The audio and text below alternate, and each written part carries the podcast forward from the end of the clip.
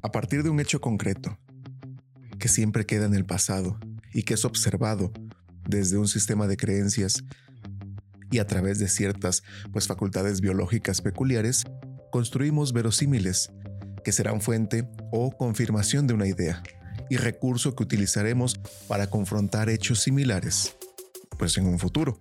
Dicho de otro modo, a partir de un hecho experimentado, pues desde un sistema previo de ideas y a través de ciertas estructuras sensibles y recursos técnicos peculiares, pues vamos haciéndonos de habilidades y de destrezas que serán nuestras modalidades de, vamos a llamarle, selección y de uso de ciertos objetos para resolver ciertas situaciones similares. Hola a todas y todos, sean bienvenidos a este espacio Aistesis, en donde como ya saben hablamos sobre arte, sobre cultura y sobre educación. Mi nombre es Jesús Méndez y en esta ocasión pues toca hablar de los objetos y el diseño, desde una mirada de la antropología cultural planteado desde la perspectiva de prótesis, metáforas y designios. Todo esto obviamente pues con la ayuda de, del autor Fernando Martín. Así que vamos para allá.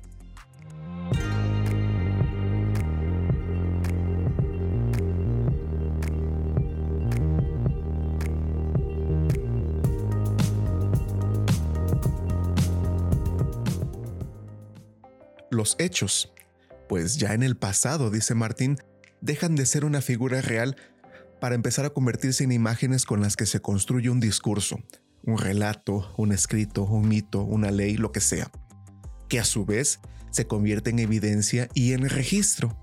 En el caso de los objetos, por ejemplo, el discurso es una prescripción, una norma, una configuración, un uso, un estilo. Todo esto para la reproducción de los mismos y el diseño pues de nuevas variedades. Del hecho real y concreto, nunca daremos una cuenta cabal. De sus sutilezas y rasgos más sobresalientes, siempre hablaremos desde una perspectiva, la mía, la tuya, la nuestra, la que sea. No tendremos más que una instantánea, como por ejemplo en la fotografía, que muestra cierta resolución y ciertas facetas, esta imagen pues se presentará a interpretaciones y a una normativa. Está enriquecida y útil tal vez para explicarnos y actuar en eventos similares al original o limitativa y sesgada por una observación pues rara, limitada de los hechos que, que están ocurriendo. De cualquier manera, pues tendremos imágenes capaces de generar nuevas interpretaciones, procesos fantásticos, ficciones, innovación y un surtido enorme de posibilidades desde las que emergerán pues nuevos órdenes, aquellos más probables en función de las condiciones materiales y espirituales de una comunidad en específico. Vamos a plantearlo así. Si pudiera ser que de los hechos tuviéramos una descripción fiel y una explicación cabal, no habría más que soluciones ya dadas y la innovación no tendría lugar todo sería igual para todos y razaríamos con universales lo que es singular. No habría diferenciación, no habría distinción ni acto creativo. La comunidad, sin embargo, siempre tenderá a suprimir la diferenciación de las partes en favor de la coherencia del todo, dice Salins. De alguna manera, todo esto intentando someter los intereses particulares a una visión homogénea, al interés general, a través de un paradigma de unidad que diluye lo singular en un discurso universal de apariencia pues útil, útil para todos, ¿no? Útil entrecomillado. El paradigma cognoscitivo, por ejemplo, eh, verosímiles sobre los que se apoyan y construyen las creencias, este paradigma de una comunidad no es más que su eidos, sus ideas en imágenes, sobre el que a su vez se apoyan costumbres y conductas verosímiles, el ethos. Eidos y etos, imágenes y conductas de una comunidad modelan y expresan los eventos, los vínculos y propósitos que construyen una visión de la realidad y, esta es la clave, un uso del mundo. La utilidad y la belleza de algo dependen de nuestros paradigmas. Ojalá y esté quedando un poquito claro de nuestra forma cotidiana de vida y de aquellos modelos desde los que actuamos y también a través pues de los cuales deseamos que las cosas sean lo que aparentan ser. Nuestras creencias transformadas en pautas, en normas, en técnicas, son tan solo un modo de mirar, una manera de actuar y participar. Estas creencias dependen de las condiciones naturales, de las capacidades que como especie tenemos y de nuestro propio desarrollo biológico. Son, pues sin duda, circunscritas por las condiciones materiales de existencia, que incluyen el ambiente construido a través de los objetos y son también el resultado, ojalá y puedan permitirme esta analogía, de la tensión en la trama y urdimbre que tejen pues las propias condiciones sociales de producción y de recepción de sentido. Sobre esta tela, suelta a veces, tensa a otras, siempre inestable, las actividades cotidianas, los hábitos y rutinas o ciertas acciones insólitas también pudiera ser, ¿por qué no? Forman la figura de un bordado que, a pesar de la persistencia de ciertos patrones, nunca se repite exacto, nunca se mira igual. El dibujo sobre la tela se deforma, y lo hace continuamente, y a veces se desilvana por las tensiones entre las condiciones de producción y de recepción de sentido. Una de estas tensiones, por ejemplo, se produce cuando los compromisos y la temporalidad individuales y comunitarios pues chocan, se contraponen. Lo cotidiano vive en la inmediatez y en esta se construyen compromisos y futuros a corto o por mucho mediano plazo. En cambio, las comunidades, más en cuanto son instituciones, se sostienen en discursos pues a largo plazo y en varias ocasiones a muy largo plazo en futuros que perpetúan un presente conveniente y pasados que se vuelven hitos que justifican ese presente permanente. Pasado y futuro se pretenden continuos, lineales y coherentes. Al cabo de un tiempo, las condiciones sociales de recepción de sentido empiezan a perder credibilidad y los individuos se desdibujan. No pueden sostener una cotidianidad que somete proyectos individuales a plazos que desbordan su expectativa de vida y, pues, lo mediato. Desde esta perspectiva, entonces, un verosímil es solamente una aproximación a la realidad, una representación plausible de lo que es el mundo y las interrelaciones que en él se establecen a diario, una descripción, o si lo quieren ver así, una imagen, que sería una serie de normas y un futuro probables sancionados por la comunidad. Un verosímil es un argumento operativo ante los hechos para juzgarlos, afiliarse, confiar o actuar con certeza, con esa certeza siempre relativa, temporal y espacialmente, siempre contextual, que da a creer en algo y, si es necesario, corroborar que es cierto. La acumulación de verosímiles entonces construye nuestra razón, nuestros paradigmas y experiencia.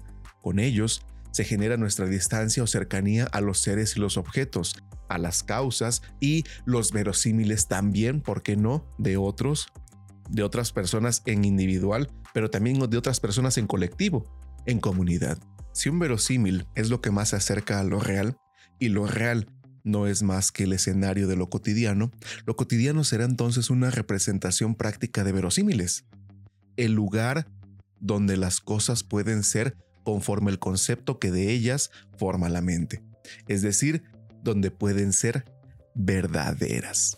Sin embargo, lo cotidiano, con todo y su extrema complejidad, no es un escenario donde todo está, todo cabe o todo sea posible. Nuestra vida diaria, a pesar de los asombros eventuales, es bastante limitada con respecto a lo posible. Es, podríamos decirlo de cierta manera, pues bastante probable, especializada y conservadora. En ocasiones es necesario seguir haciendo ciertas cosas aunque ya se haya dejado de creer en ellas. Desde este sentido, entonces, como señala Elías Norbert, nuestros códigos de comportamiento son tan contradictorios y tan llenos pues de una serie de, de desproporciones como las formas de nuestra convivencia y la estructura de nuestra sociedad. Esto lo decía Norbert allá por el, el 87 más o menos. Los modos de calificar, definir y diseñar un objeto son restringidos y sesgados por creencias y ritos, mitos y prácticas, instituciones y conocimientos, así como intuiciones. Estos conocimientos sancionados que ejercemos desde los escenarios de cada una de las diversas comunidades a las que nosotros pertenecemos el bioma donde vivimos, el estado donde pervivimos, el grupo étnico al que pertenecemos, la familia consanguínea o aquella que escogemos. La institución académica, por ejemplo, o gremial, con la que también nos religamos, el colectivo al cual nos afiliamos, un partido político, un sindicato, una secta, corporación, lo que sea, o también el grupo de amigos y conocidos con los que compartimos. El término grupo étnico por ejemplo, para dar una especificación, dice el señor Frederick Barth, es utilizado generalmente en la literatura antropológica para designar una comunidad que, en primera instancia, en gran medida se autoperpetúa biológicamente. En segundo lugar, comparte valores culturales fundamentales, estos eh, realizados con unidad manifiesta en formas culturales.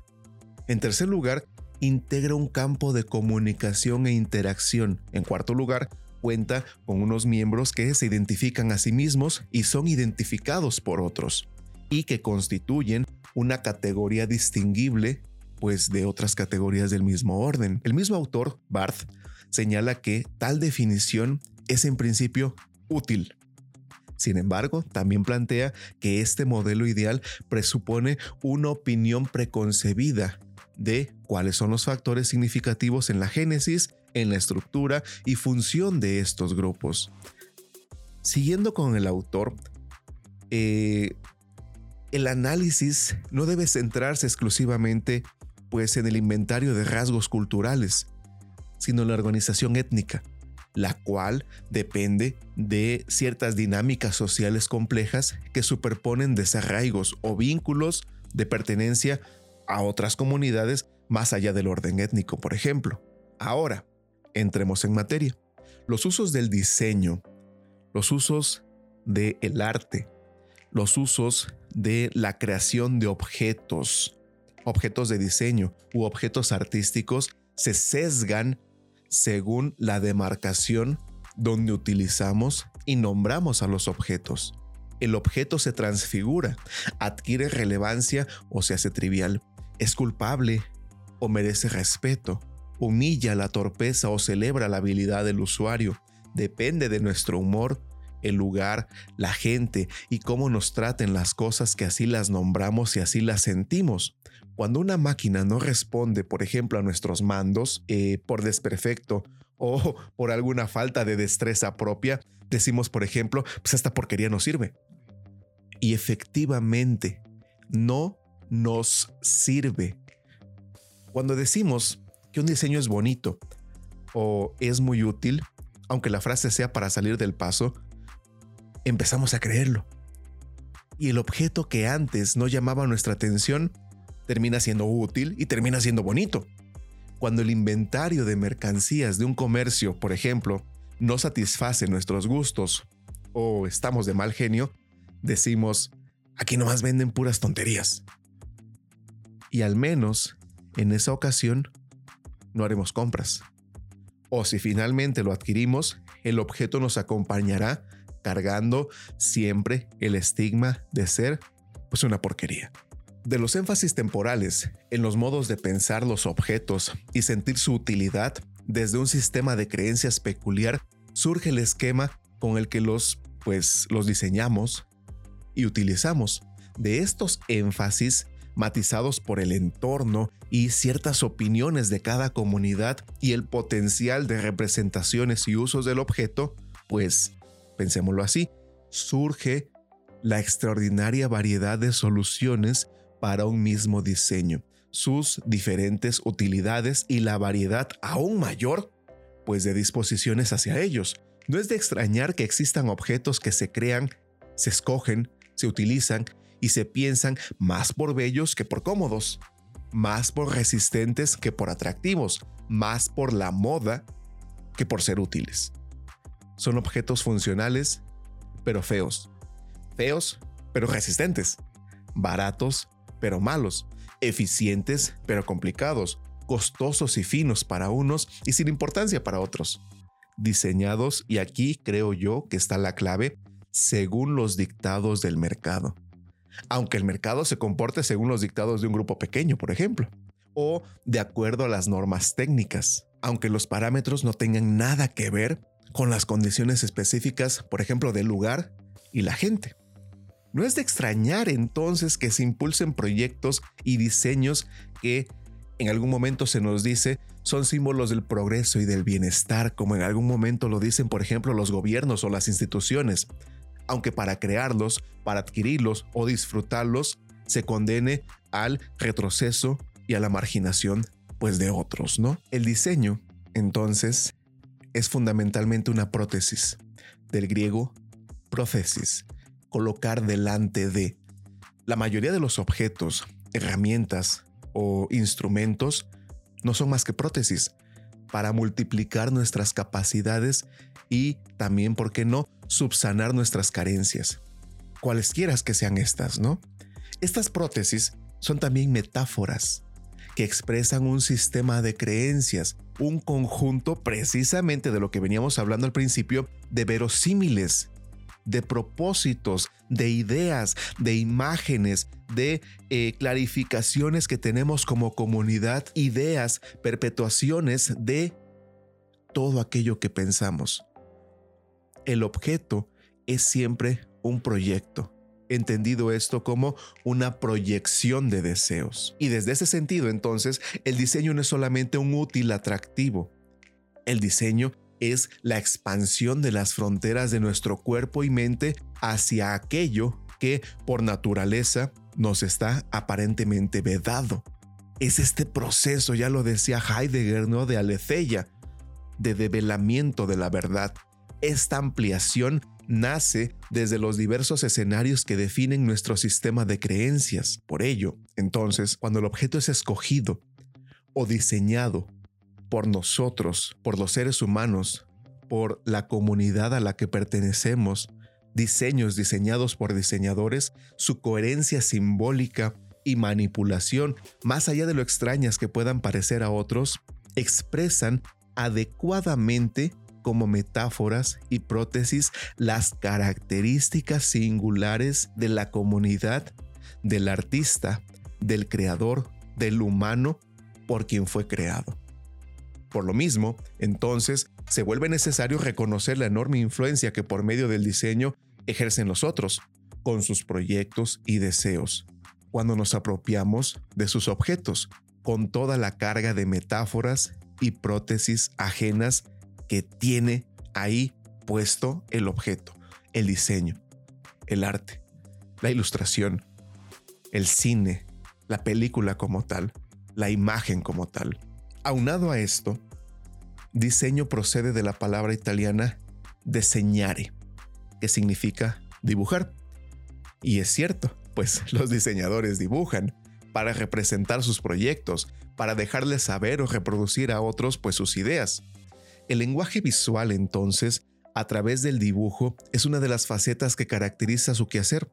Por ello, es correcto que se les identifique como dibujantes o como ilustradores pero el diseño, el dibujo mismo, esa ilustración es algo más que esa destreza para representar con cierto apego el rostro de la naturaleza, como lo decía Platón, o para copiar ese fundamento o ese proceso creador de la naturaleza, como en su momento también lo decía Aristóteles, ¿no?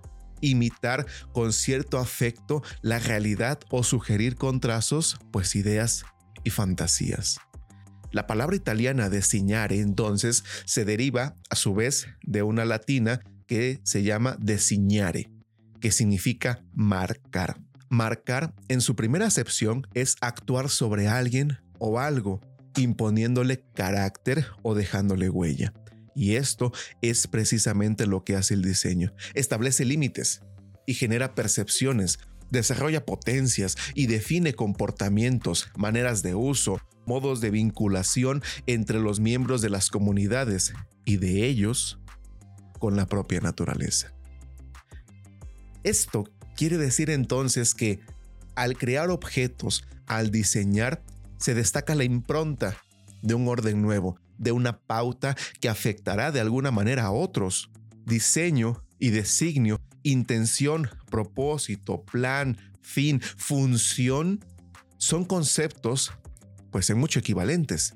Es así entonces que el objeto nos marca. El diseño prescribe y fija. El objeto nos designa más de lo que nosotros lo designamos, como diría Bachelard, por ejemplo. Somos nuestros diseños, somos nuestros objetos, que son generalmente pues los designios, los objetos, los diseños, el arte de otros, pero que compartimos en comunidad. Muchas gracias a todas y a todos por haber llegado hasta este momento. Agradezco su compañía y sus ganas por estar aquí. Por favor, no olviden pues regalarnos un like, suscribirse y de ser posible mandarnos algún comentario o mensaje. Todo esto pues para que crezca el diálogo. No olviden que si ustedes gustan que pues hablemos de algo en específico, que ciertas este, teorías, ciertas ideas o ciertos autores, pues coméntenoslo, háganoslo saber y con gusto platicaremos sobre de ello. Sin más por el momento, pues nos vemos en el próximo tema. Mi nombre, les recuerdo, es Jesús Méndez. Saludos y un abrazo a la distancia. Hasta pronto.